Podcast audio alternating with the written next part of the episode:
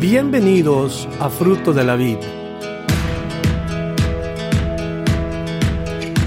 Nuestro deseo es presentarle la palabra de Dios de una manera sistemática, con el fin de que usted aprenda, conozca y crezca en su relación personal con Dios. Esperamos que el mensaje de hoy bendiga su vida. Juan capítulo 20, esta es la segunda parte que vamos a estar estudiando hoy. Y vamos a ver de los versos 11 hasta el 18. Juan capítulo 20, versículos 11 al 18. Si hubiera un tema para este mensaje, particularmente, o un título para este mensaje, creo que el más indicado sería la ausencia del Señor. María Magdalena había ido ya con Pedro y le había dicho lo que ella encontró en la tumba donde habían sepultado a Jesús, donde habían puesto el cuerpo.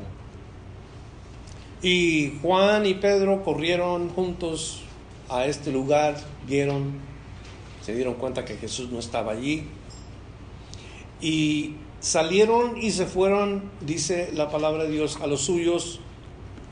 Es lo último que vimos en los versículos 9 y 10. Entonces regresan a, sus actividades y a sus familiares y las cosas continúan para ellos. Pero María no. María se queda ahí. Así es de que cuando leemos de la lectura del versículo 11 al 18 nos damos cuenta que este es un encuentro de María personalmente con Jesús mientras que ella estaba ausente, o, más bien el, maestro estaba ausente para ella, siempre estuvo ahí. Qué bonito saber que aunque no sintamos y no veamos al, al maestro, él está allí. Y ese va a ser si es que hay un título, como dije, o un tema particularmente, eso va a ser la ausencia del Señor. Ojalá que nunca experimentemos la ausencia del Señor. Pero por antes de entrar vamos a orar, le pido que me acompañe y que oremos juntos en el nombre del Señor. Padre, en esta mañana al habernos reunido y haberte cantado, Señor, esos hermosos cantos que entonamos esta mañana, ahora te pedimos, Señor, que nos hables. Háblanos por medio de tu palabra que es lo que nos alimenta al espíritu, es lo que nos sostiene y los que no, lo que nos da fuerza para llevar a cabo tu voluntad, nos da sabiduría y dirección. Queremos, Señor, que tu palabra este día nos muestre qué hacer. Quizá alguno de nosotros venimos con alguna necesidad en particular, que, que tú seas, Señor, hoy el que el que alcance a cubrir nuestras áreas de necesidad, porque no hay nadie más, solamente tú. Y hace que estemos tristes, preocupados, o que estemos enfermos, o que tengamos una necesidad particular del Espíritu, Señor, tócanos y enséñanos hoy. Sobre todo que no sintamos que tú no estás allí. Sabemos que que siempre estás con nosotros, siempre nos acompañas. Y si hoy, Señor, alguien se siente sin la presencia tuya, que tu espíritu le traiga convicción, si es un hijo, una hija de Dios, con más razón para que camine confiado en este mundo. Te lo pedimos en esta mañana, pedimos que tu palabra nos saque a nosotros de este lugar cambiados, con una mente diferente nos lleve a donde nos tiene que llevar para que vivamos lo que hoy hemos aprendido. Te lo pedimos juntos en el nombre de Cristo Jesús nuestro Señor. Verso 11 dice, pero María estaba fuera llorando junto al sepulcro y mientras lloraba se inclinó para mirar dentro del sepulcro y vio dos ángeles con vestiduras blancas que estaban sentados el uno a la cabecera y el otro a los pies, en donde el cuerpo de Jesús había sido puesto. y le dijeron, mujer, ¿por qué lloras? Él les dijo, porque se han llevado a mi Señor y no sé en dónde le han puesto. Otra vez esa última parte, porque se han llevado a mi Señor y no sé dónde le han puesto. Expresamos tristeza con llorar, con lágrimas. Eso es lo que María expresa en ese momento, porque siente en su corazón, siente la, el abandono, o más bien siente que no está el Señor en sus medios ni física, ni espiritual y emocionalmente está destrozada ahora porque no sabe dónde han puesto el cuerpo, siente tristeza al pensar que ella ni siquiera va a poder ir al lugar en donde pusieron el cuerpo del Señor. Eso es una tristeza. Imagínese usted tener un ser querido donde lo han sepultado y luego lo remueven de ahí. Y nunca más saben dónde queda ese cuerpo. Nunca más se da cuenta en dónde puede usted ir y, cuando menos visitar ese lugar donde terminaron el resto de sus, de sus seres queridos. Qué triste, ¿verdad? María está pensando sin duda eso. ¿Dónde quedó el cuerpo? ¿A dónde voy a ir? ¿Por qué digo esto? Porque ella tenía una tarea que hacer. Entonces quería convencerse, quería saber, iba preparada para un trabajo y luego mira hacia adentro del sepulcro y ve a dos varones. Jesús les llama, Juan les llama ángeles en esta escritura, pero ella no se impresiona con ellos, ella los ve, ni de su apariencia se impresiona, ni sus vestidos le impresionan, porque su mirada no está en los ángeles, no está buscando a nadie más que a su Señor. En los otros evangelios se nos dice que eran varones vestidos con vestiduras resplandecientes. Algo espectacular. Como en Lucas 24, el versículo 4, ahí nos dice a nosotros exactamente acerca de estos varones. Se les llama varones. Pero ¿qué hace María? María se mantiene con sus pensamientos en Jesús. Los ángeles, que estaban el uno al lado del otro, mantenían, como quien dice, o representaban la ausencia. Eh, yo creo que esto es significativo. En el lugar santísimo del templo había dos querubines que se tocaban las alas. La punta del ala tocaba el uno del otro. Pero en medio estaba el arca del pacto. ¿Saben quién es Cristo? Cristo es el, el, el fundamento del nuevo pacto. Su sangre es lo que sella este pacto. Y ahí están dos ángeles, uno la cabecera, otro los pies, como que si fuera el arca del pacto. En medio está Cristo. Eso es hermoso. Pero ella no ve esto. Los ángeles le preguntan, ¿por qué lloras? Una, pregunta muy ah, importante. Mujer, ¿por qué lloras? Si todo está en orden en el sepulcro, menos el hecho de que Jesús está allí, ah, ella quería hacer el trabajo, como les dije hace rato, de ungir a su Señor. Marcos capítulo 16, versículo 1 nos dice que ellos llegaron con especias aromáticas para ungir el cuerpo de Jesús. Una vez más, servirle a Jesús de alguna manera. Aunque ya haya muerto, a estas alturas María se siente sola le han quitado lo más precioso en su vida. Se han llevado lo que ella más amó. Pensemos por un momento en esto. Cada uno de nosotros. La ausencia de Dios en nuestra vida. Pensemos por un momento que la ausencia de Dios sea algo en nosotros. Eso sería una tragedia en la iglesia de Cristo, si la ausencia del Señor estuviera allí, que estuviéramos reunidos y estuviéramos cantando y alabando, pero la ausencia del Señor estuviera aquí, en lugar de que el Señor estuviera aquí, fuera la ausencia del Señor. Quiere decir que cada uno de ustedes se sintieran solos, que no sintieran en sí, en su, en su vida, la presencia de Dios que llegaran aquí y se fueran a su casa y dijeran, como que si no hubiera venido. No escuché nada de Dios. No sentí el Espíritu Santo moverse, no percibí que el Espíritu de Dios estuviera hablándome. Y nos dice la palabra de Dios que llegará el tiempo cuando así se va a sentir la gente.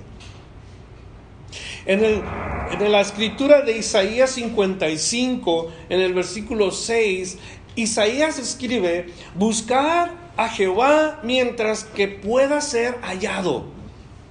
Miren lo que dice otra vez. Isaías 55, verso 6. Buscar a Jehová mientras pueda ser hallado. La pregunta es, ¿por qué escribe Isaías eso? Le escribe a la nación de Israel. ¿Por qué escribe esto?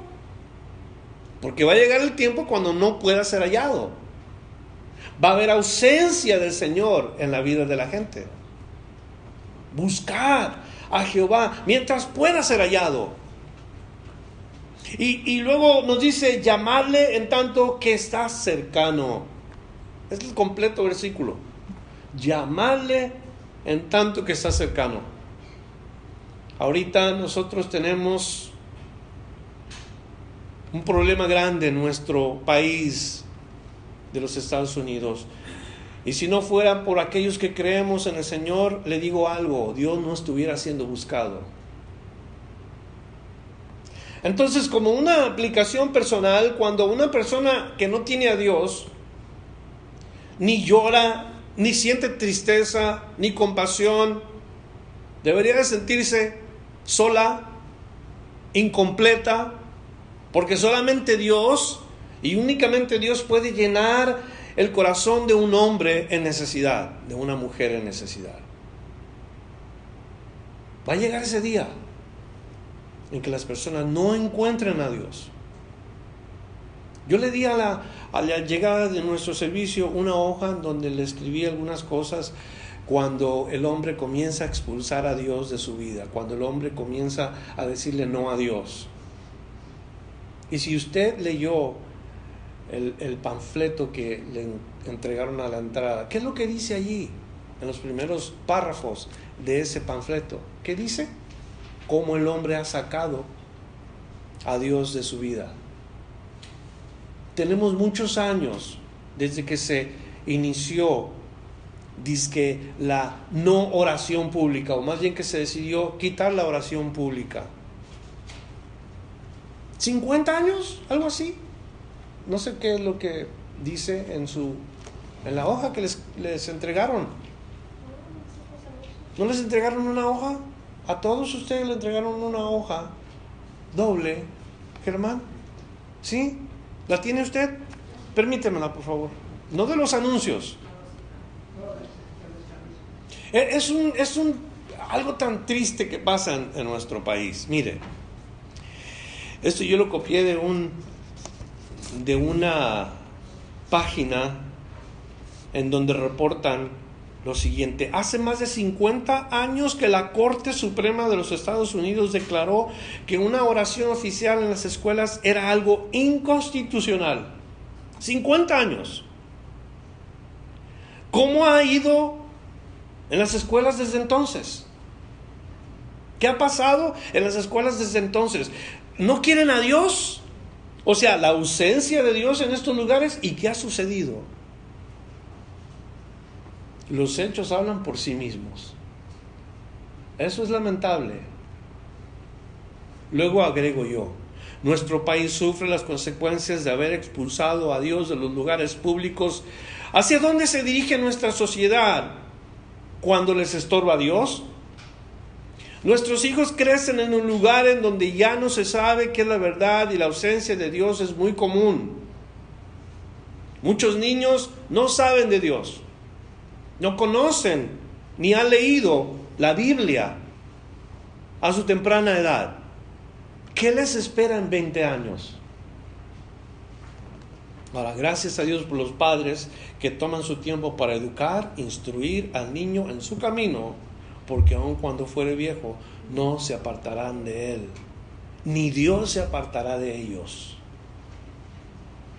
Esto fue un pensamiento, estaba leyendo esto. ¿Qué sería la ausencia del Señor en la vida de todos nosotros? O en la vida de nuestros hijos. ¿Dónde acabaría de verdad nuestra nación sin la presencia de Dios? Y en estos momentos que leemos estos versículos, María quiere encontrar a Jesús, pero no lo halla. Esa es la ausencia del Señor en su vida. Vamos a aprender algo que no necesariamente tenemos que tener a Jesús presente para poderle servir y para poderle adorar, para poderle servir y poderle amar. No tiene que estar presente Él. Es la aplicación personal.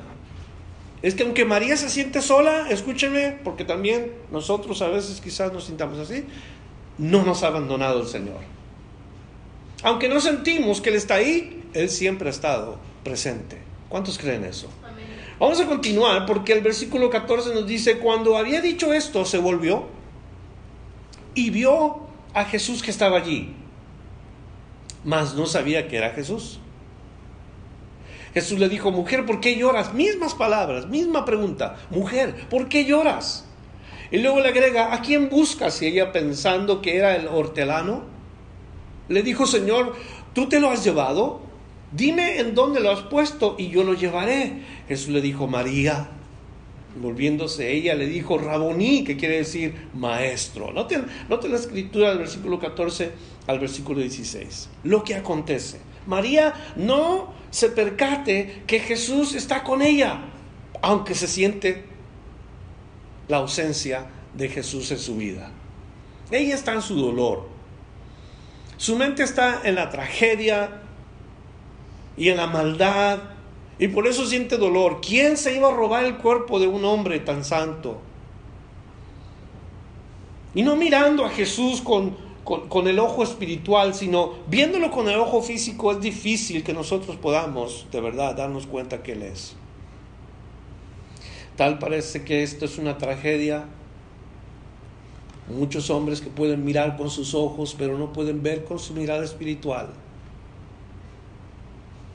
Y a veces nos, nos duele tanto el momento de la pérdida, por ejemplo, de un ser querido.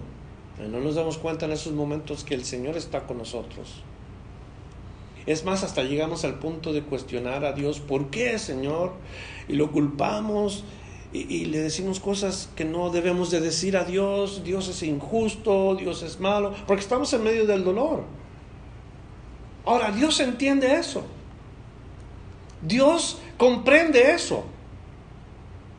Él envió a su hijo a morir por los pecadores. ¿Sabe lo que es perder un hijo? En ese sentido, hablando humanamente, Él sabe lo que es tener un hijo que pase por el dolor y por la tragedia y por la muerte y por todo eso.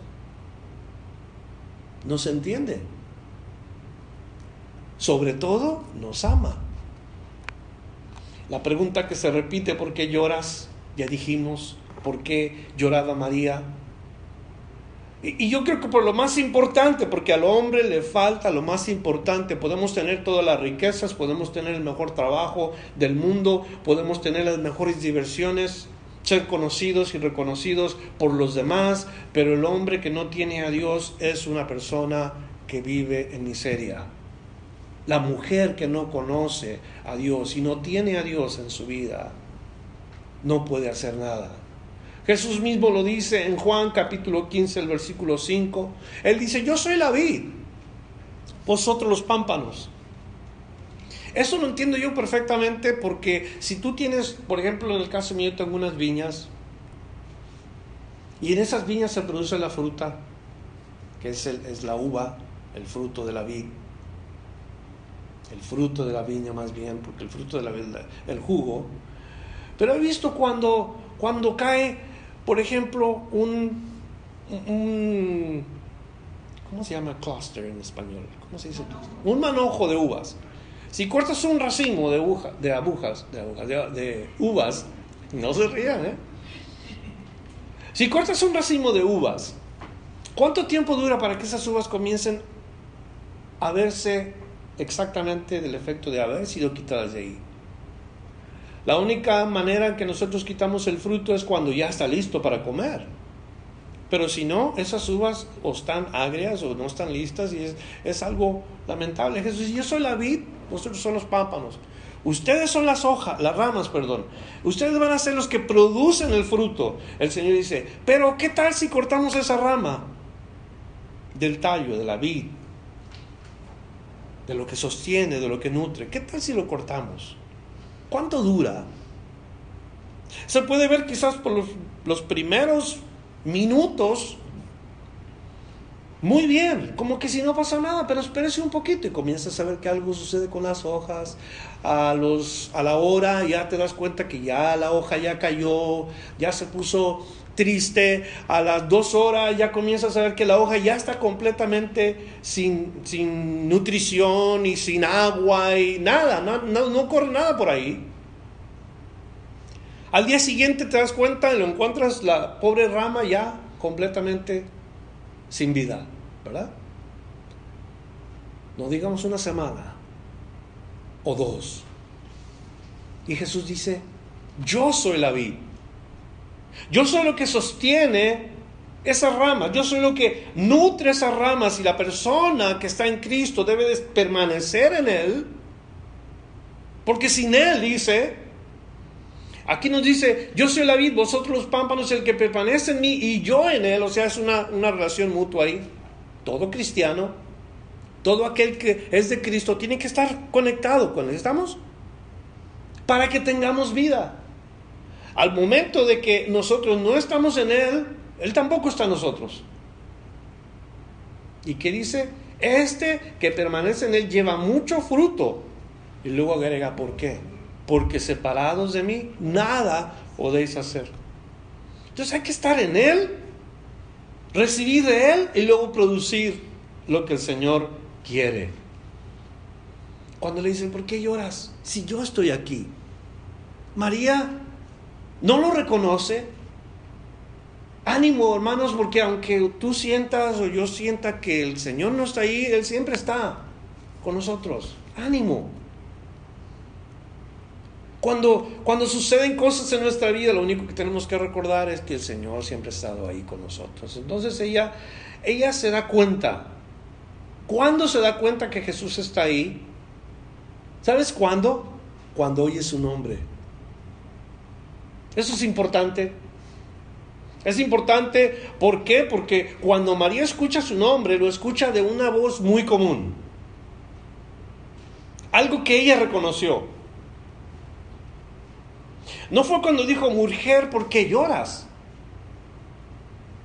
Porque eso mismo le preguntaron los ángeles. No es, mujer, ¿por qué lloras? Y ella supo que era Jesús. No, ella voltea, lo mira y no sabe qué es el maestro. Y le dice, si tú te llevaste al Señor, o sea, en otras palabras, podía haber respondido de dos maneras, ¿por qué te llevaste al Señor, verdad? Pero no, le pregunta primero, si tú te llevaste al Señor, dime dónde está, yo lo tomo para llevármelo ni sabía que era el Señor.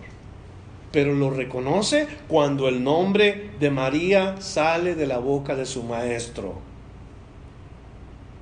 El maestro tiene una voz que todos sus seguidores conocen. El maestro tiene una voz que cuando tu nombre se pronuncia, tú sabes que Él es. Él conoce a cada uno de los suyos. Juan capítulo 10, versículos 2 al 4 escribe así. Mas el que entra por la puerta, el pastor de las ovejas es. A este abre el portero y las ovejas oyen su voz y a sus ovejas llama por nombre y las saca. Y cuando ha sacado fuera todas las propias, va delante de ellas y las ovejas le siguen porque conocen su voz. Fíjate cómo dice la palabra, primero les llama por nombre y luego ellas lo siguen porque conocen su voz. Y la pregunta es esa. A todos los que decimos ser cristianos, primero, ¿es Jesús nuestro Maestro? ¿Es a quien seguimos? ¿Es a quien conocemos? ¿Conocemos su voz? Pero más que nada, nos conoce Él a nosotros. Porque hay tanta gente que se la pasa diciendo que conocen al Señor y que saben del Señor y ellos pueden decir del Señor esto y lo otro, pero eso no es lo que importa. Lo que importa es si el Señor puede hablar de nosotros como que nos conoce. Porque hay gente que aún un día se van a presentar del Señor y van a decir, Señor, no hicimos esto en tu nombre, no hicimos aquello en tu nombre, no echamos fuera demonios. El Señor va a decir, apartados de mí, hacedores de maldad, porque nunca os conocí.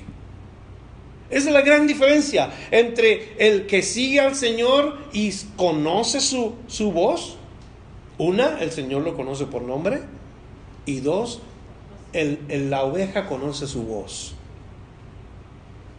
Una relación mutua, una relación personal. Qué importante que no, no, no demos lugar a la ausencia del Señor en nuestra vida. Cada momento que tengamos, poder oír su voz, escuchar su voz. ¿Qué nos quiere decir a nosotros Dios? ¿Qué nos quiere hablar? ¿Podemos oír su voz? Y la verdad, un día viene el maestro, llama a sus ovejas por nombre y no te vas a sorprender, cualquiera que estemos aquí, comenzando conmigo, que si no estamos constantemente nosotros teniendo una relación fresca de todos los días, de oír su palabra, de conocerle, no nos va a sorprender el hecho de que no nos llame por nuestro nombre una vez que venga el Señor. Porque esa es la pregunta.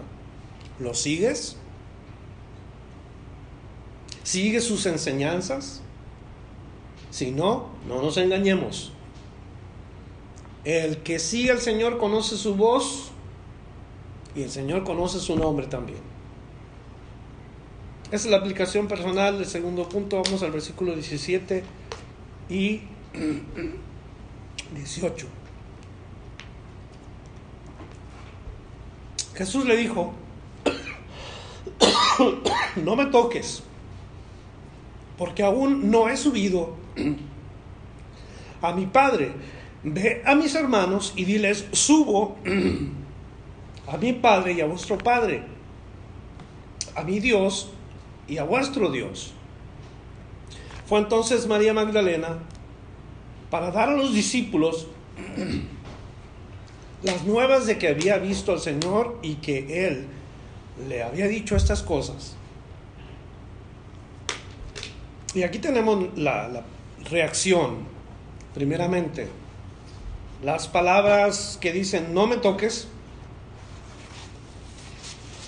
es una declaración de Jesús a María, pero no significa rechazo. Para que no vayamos a pensar que Jesús es ingrato. Que ingrato Jesús lo vienen a ver y él lo rechaza. No. Aquí María más bien está siendo instruida en algo muy importante. Yo les dije, María no podía ver a Jesús. No podía reconocerlo. ¿Por qué? ¿Por qué si era el Señor? ¿Por qué si sus ojos físicos vieron a alguien pero no pudo saber que era el Señor? Y aquí está la instrucción. Cuando Jesús le dice, no me toques, es la instrucción de que hay una conexión muy importante entre el mundo espiritual y el mundo terrenal. Que se debe llevar a cabo en los términos únicos solamente que Dios ha establecido. Un hombre natural o una persona natural no puede tener una relación con Dios. Pero sí el hombre espiritual, sí la mujer espiritual. La que ha nacido del Espíritu, el que ha nacido del Espíritu de Dios. Por un lado tenemos a Jesús que es divino, o sea, Jesús es Dios. Por el otro lado tenemos al pecador. Ahora, Jesús es glorioso. Jesús es perfecto. Nosotros somos caídos y somos pecadores. ¿Qué conexión puede haber entre uno y otro? Lo puro, lo santo, lo justo contra el malvado pecador caído. ¿Puede haber una conexión en sí, hablando en términos humanos? Jamás. No se puede. Son dos niveles diferentes. Son dos esferas diferentes. Lo santo y lo impuro no pueden tener conexión. No puede haber relación. Lo divino con lo caído, lo, terrenal con lo espiritual. Jamás. No podemos relacionarnos a Dios. ¿Están conmigo? El hombre ha tratado por todos los siglos en la historia de la humanidad de hacer algo para arreglar su vida delante de Dios. Toda la vida ha sido así. Hay una necesidad en el hombre. Y el hombre no sabe cómo llenar esa necesidad, cómo saciar esa necesidad. Necesitan entender que hay una conexión entre el mundo espiritual o el mundo de Dios y el mundo terrenal. Entonces cuando Jesús dice no me toques, es porque hay una instrucción, debe de haber una conexión, pero en los términos de Dios, como Dios quiere. María fue instruida que nuestra relación con Dios debe de ser en el mundo espiritual. Dios es espíritu. Y, lo otro es que no es por lo físico, no es por lo emocional que nos vamos a poder relacionar con Dios. No se puede. Y te voy a decir por qué. Porque un día estamos contentos y otro día no. Y si vamos a basar nuestra relación nosotros de esa manera con Dios, por eso el hombre batalla tanto. A veces siente ganas de buscar a Dios, a veces no siente ganas de buscar a Dios. Y cuando siente ganas de buscar a Dios, no lo encuentra porque lo hace en unos términos humanos. Y hay frustración. Y luego dice, no, es que yo ya calé eso del cristianismo y no trabajó. No es para mí el cristianismo. ¿Ha escuchado eso? Hay mucha gente que se queja porque fueron a la iglesia y en la iglesia no le pudieron ayudar. Ah, pues qué mala onda. Que las personas van y buscan algo en la iglesia cuando debes de ir y tú debes de ir a dar a Dios. No es la iglesia la que tiene la solución, es Dios el que tiene la solución. La iglesia no va a llenar tu vacío, Dios va a llenar tu vacío. Entonces, ese nivel o ese, ese patrón que Dios deja en la escritura es para que nosotros nos aprendamos a relacionar con Él. María quiere abrazarse del Señor, quiere tocar al Señor, pero Jesús dice, no, espérame un momento. No es la manera. Por eso dice, no me toques. Hubo uno de los discípulos que dijo, hasta que no meta mi dedo en los hoyos de sus manos y mi mano en el costado, no voy a creer. Cuando se, se presenta a Cristo, no leemos que Él metió su mano y metió sus dedos en, en el cuerpo de Cristo, nada más dijo, mira, toca aquí y ve que soy yo y no seas incrédulo. Pero el mundo espiritual, el mundo físico, el mundo terrenal son tan diferentes. Dios está siendo instruido, no me toques, porque ahora tu relación conmigo es diferente que como era antes. A veces decimos, ¿cuánto diera yo porque el maestro estuviera aquí? Físicamente. ¿Cuántos están conmigo? ¿Mm? ¿A poco no hubiera sido bien suave eso? Que el Señor estuviera aquí sentado entre nosotros. ¿Cuánto darían? ¿Cuánto darías para que Jesús estuviera ahí al lado de ti? O estuviera entre tú y tu mujer. Así entre los dos. ¿Cuánto darías tú físicamente por haber estado en los tiempos de Cristo? ¿Ah? Buena pregunta. Y, y, es una pregunta que todos nos pudiéramos contestar. Ah, yo daría todo lo que yo tengo. ¿De veras? Con la manera en que tú vives hoy, ¿de veras quisieras que el Señor estuviera presente? Y ya, como que ya cambió la cosa. Ay, mi hermano pastor, no le dé tan duro. No vivo tan bien como para que el Señor estuviera presente. Así hay muchos. Dieran todo lo que tienen para que el Señor esté presente, pero sin que se metiera con ellos.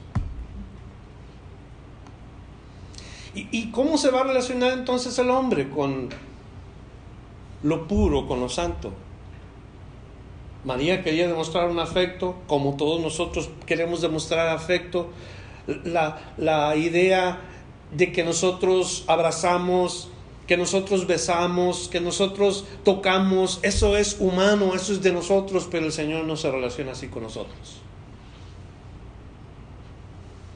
En Juan capítulo 4, versículos 23 y 24 se nos dice precisamente la manera que Dios estableció o la manera como Dios se relaciona con nosotros y nosotros nos relacionamos con Él. Y como nos relacionamos nosotros con Dios es en espíritu y en verdad. Como Dios dice en esos versículos. El mundo espiritual y el mundo físico son tan diferentes. Entonces nosotros tenemos que entrar del mundo terrenal al mundo espiritual. ¿Cómo se entra ahí? A menos de que no nazca una persona de nuevo, no puedes ver el reino de Dios.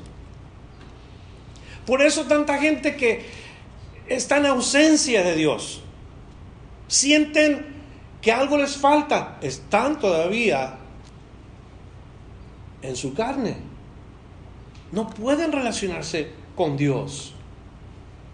María y las otras mujeres que llegaron al sepulcro cuando supieron que era el Señor, no nada más María, otras mujeres, Mateo 28, versículo 19 nos dice que lo abrazaron a los pies y le adoraron. Y es cuando Jesús dice, no me toquen. Porque para empezar, yo creo que buscar a Dios es importante, acercarnos a Dios es importante, pero ¿cómo lo hacemos? Yo creo que simbólicamente adorar y abrazar al Señor, ¿cómo lo hacemos? A veces cantamos, oh Señor, yo, yo, yo te adoro. Sí, pero ¿cómo estamos haciendo eso? ¿Cómo estamos nosotros llevando a cabo una adoración cuando lo único que tenemos es lo físico? Ahí está la respuesta. Cuando nosotros adoramos a Dios debe de ser en espíritu y en verdad. Debe de ser de una manera consagrada, debe de ser de una manera santificada. Es increíble cuántos hombres y mujeres van a las iglesias después de estar practicando pecado durante toda la semana y luego van el domingo a la iglesia como que si no pasara nada. Eso no es la manera de adorar a Dios. No es la manera de santificarte y, llega el día domingo y pensar que, bueno, pues el día domingo es día de iglesia. Así piensa la gente. No, es todos los días. Es un caminar constante con Dios. Es vivir constantemente en comunión con Dios. Acercarnos a Dios. ¿Qué haces tú? O más bien, ¿qué hace Dios cuando tú te acercas a Él? ¿Sabes qué hace Dios? Él se acerca a ti. En Santiago 4, versículo 8, allí se nos dice y nos enseña la palabra que nos tenemos que acercar a Dios. Dice, acercaos a Dios y Él se acercará a vosotros. Otra vez lo voy a leer. Acercaos a Dios y Él se acercará a vosotros. Aunque sientas que Dios no está ahí, Él está cerca de ti. No te dejes llevar por lo que sientes. Más bien déjate llevar por tu convicción Dios es espíritu. Ahí está el Señor. Y luego a los que leen este versículo les dice, pecadores, limpiar las manos, porque no hay otra manera de que Dios se acerque a nosotros. Si estamos viviendo un pecado, ¿cómo esperamos que Dios se acerque a nosotros? ¿Cómo queremos relacionarnos con Dios? De esta manera, Dios rechaza al pecado. No rechaza al pecador, pero rechaza al pecado. Y si hay gente practicando el pecado, no es que rechaza a la gente como aquí. No me toques, no es que Dios rechaza a esa persona, sino más bien eso es lo que está Dios diciendo. Acércate a mí en espíritu. El verdadero yo. Ese es buscar a Dios, el verdadero yo, sin hipocresías, sin estar escondiendo, sin estar pretendiendo. Yo soy un pecador, yo soy alguien que necesito acercarme a Dios. Yo entiendo quién soy, pero también sé quién es Dios. En espíritu debo acercarme. Reconocer mi pobreza delante de Él y luego acercarme a través de sus medios, lo que Él ha provisto. ¿Cómo nos acercamos delante de Dios? No con religiosidad, ni cumpliendo esto, ni cumpliendo lo otro, única y solamente por los méritos que Él ha provisto y vamos a verlo en unos minutos. María entonces quiere demostrar su afecto, ella y las demás mujeres vienen y lo quieren abrazar, y dice, no me toques. Y ya nos dice cómo debemos acercarnos al Señor. Seguimos leyendo nuestros versículos. Ah, versículo 19 nos dice cuando llegó la noche de aquel mismo día, el primer día de la semana, estando las puertas cerradas en el lugar donde sus discípulos estaban reunidos por miedo de los judíos, vino Jesús y puesto en medio les dijo paz a vosotros.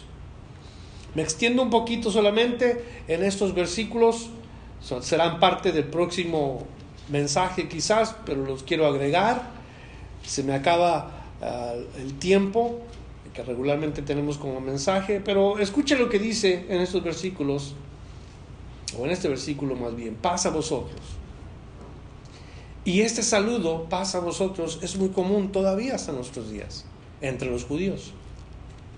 Jesús les dijo a sus discípulos que hay una paz, que no es del saludo, hay una paz que es algo que Él tiene para sus creyentes. En Juan 14, 27 dice, la paz os dejo, mi paz os doy yo no os la doy como el mundo la da, no se turbe vuestro corazón ni tenga miedo. La paz del mundo y la paz de Dios, tan diferentes las dos. La paz que el mundo ofrece regularmente dura por unos días, por unos meses o por unos años. Y luego se acaba porque depende de las personas. Depende de los tratados que se firman, tratados de paz. En esos tratados ambos lados tienen que cumplir con su parte, si no, no hay paz. Hay paz, pero de otra paz. Paz de trancazos. Pero con Cristo, con Cristo lo único que tenemos que hacer es creerle a Él. Entonces Él establece una paz que nadie puede intervenir. Ahora ni aún el pecado interviene, porque Dios ha provisto los medios para quitar el problema del pecado para que la paz de Dios se obtenga completamente, tenemos que aceptar nosotros individualmente lo que Dios ha provisto. Efesios capítulo 2, versos 13 al 15. Pero ahora dice, en Cristo Jesús. Esos son los medios que Dios ha provisto. Pero ahora, en Cristo Jesús. Vosotros que en otro tiempo estabais lejos, habéis sido hechos cercanos. ¿Por qué? Por la sangre de Cristo. Yo le dije hace rato que el mediador del nuevo pacto es Cristo. En, ese, en esa arca del pacto, cuando estaban esos dos ángeles tocando, allí se hacían sacrificios. Una vez al año. Por los pecados de todo el pueblo. Incluyendo los pecados del sacerdote. Esa arca de pacto es simbólica de Cristo. Está hecha de madera madera es lo que simboliza la cruz. Está cubierta de oro. El oro representa la pureza, la persona de Cristo. Pero su sangre, que es derramada en lo, en lo, que viene siendo la parte superior del arca, en la parte superior de la cruz, la sangre de Cristo fue rociada para los pecados de toda la humanidad. Dios proveyó esa manera para que los hombres pudieran relacionarse o la, idea es religarse, reconectarse otra vez con su creador. Porque en aquel día cuando Adán pecó, se acabó la relación. Ahora Cristo vuelve otra vez a unir esas dos partes. Cristo une lo santo con lo que no es santo. Cristo que es perfecto vino a derramar su sangre y cada uno de los que creen en eso son religados con Dios. Son reconciliados con Dios. Verso 14, porque Él es nuestra paz. ¿Qué es la idea de cuando se habla de paz? Cuando una persona encuentra paz, ¿qué había de relación entre la otra persona y uno? Uno dice, ay, ahora sí tengo paz. Porque uno era enemigo de la otra persona. Nosotros éramos enemigos de Dios. Y por lo que Cristo hizo, ahora podemos encontrar la paz. ¿Comprenden eso? Qué bonito, ¿verdad? Y ya no tengo yo enemistad con Dios porque Cristo ha hecho que mi relación con Dios nuevamente sea como al principio.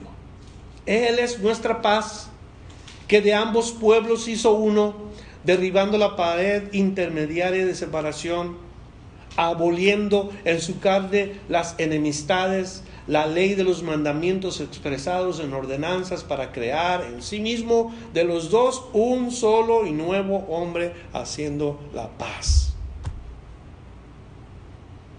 Lo que hace Dios. La paz que el hombre necesita, el único que la tiene es Dios. No se compra con dinero. No se obtiene por cumplir mandamientos. Al contrario, los mandamientos nos acusan. Y vives en enemistad toda la vida si quieres relacionarte con Dios. Y tanta gente que busca relacionarse con Dios de una manera legal. Jamás. Imposible. Es que yo cumplo los mandamientos. ¿Estás seguro? Mentiroso. Mañana se recuerda algo muy importante. Más bien esta noche. ¿Qué se recuerda esta noche? para muchos mexicanos. La independencia de México. A las 12 de la noche se van a escuchar las campanas. Y va a comenzar a gritar la gente, viva México, viva los héroes de la independencia, viva ah, Miguel Hidalgo y José María Morelos y, todos los héroes de la independencia. Vicente Guerrero, ¿quién más se acuerda de ustedes? Agustín de Turbide. Agustín de Turbide. ¿Quién más? mexicanos.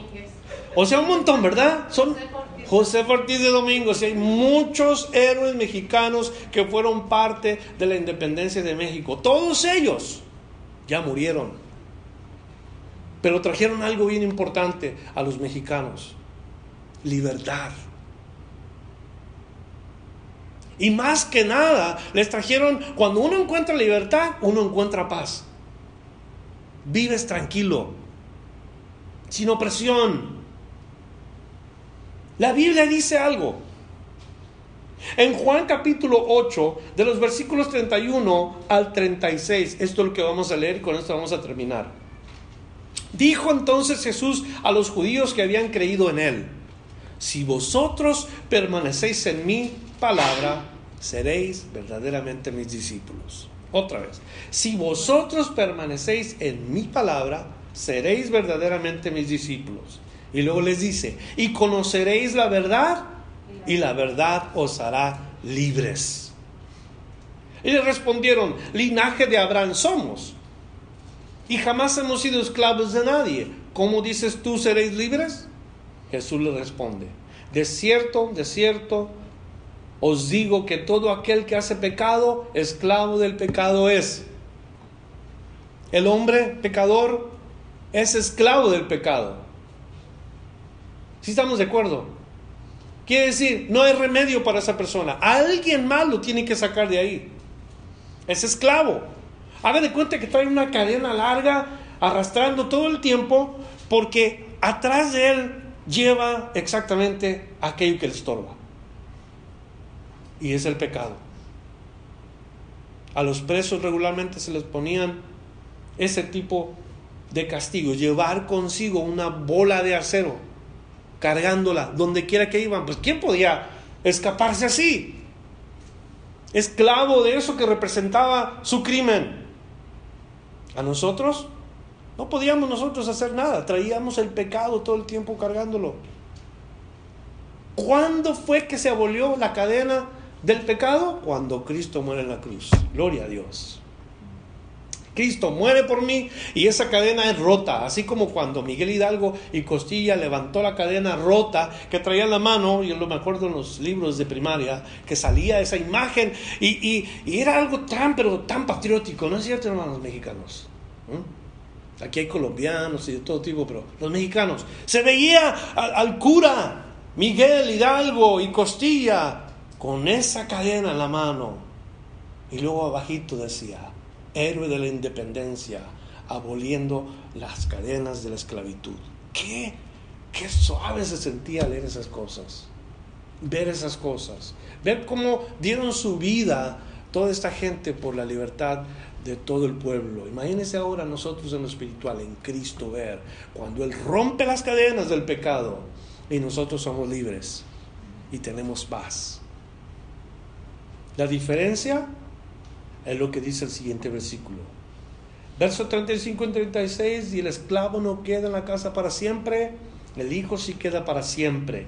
Así que, si el Hijo os libertare, seréis verdaderamente libres. Y en lugar de gritar viva México, que es también suave, decimos viva Cristo. ¿Verdad? Y no tenemos que gritarlo un día particularmente, a las 12 de la noche, no, lo gritamos todos los días. Viva Cristo. Y eso es nuestro, esa es nuestra fe. Esa ha sido nuestra libertad. ¿Por qué es que a veces tenemos ese sentir de que Dios nos ha dejado, Dios nos ha abandonado, como María? ¿Por qué? Porque a lo mejor no estamos dando lugar a tener comunión con Él. No estamos constantemente teniendo comunión personal con Él. Así que le damos gracias a Dios por la libertad nos ha dado. No para vivir haciendo lo que se nos dé la gana, sino para honrar a Dios.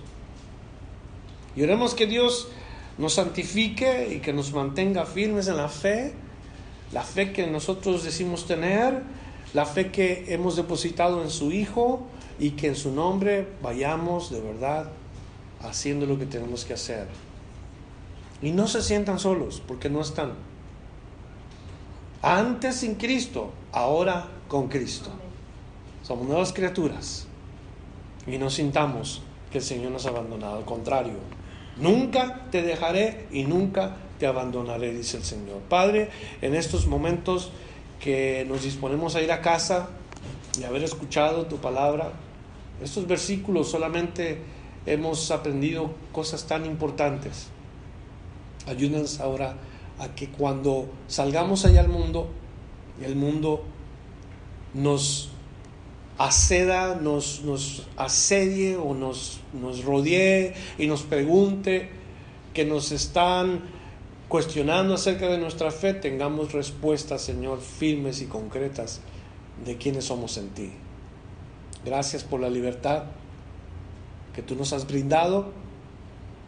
Gracias por la paz que nos has dado. Por ser tú el, el mediador entre nosotros y Dios y habernos reunido nuevamente relacionado con Dios por tu sangre. Gracias por tu presencia en nuestra vida. Nunca nos has faltado, que nunca nos vas a faltar, Señor. Continúa trabajando en nosotros y sigue haciendo tu trabajo porque lo necesitamos. Damos gracias por tu palabra en este día, en el nombre de Jesús. Gracias por escuchar la enseñanza de hoy. Visítenos en frutodelavid.com para escuchar más mensajes, para obtener las notas del estudio y para comunicarse con nosotros. Que Dios le bendiga abundantemente.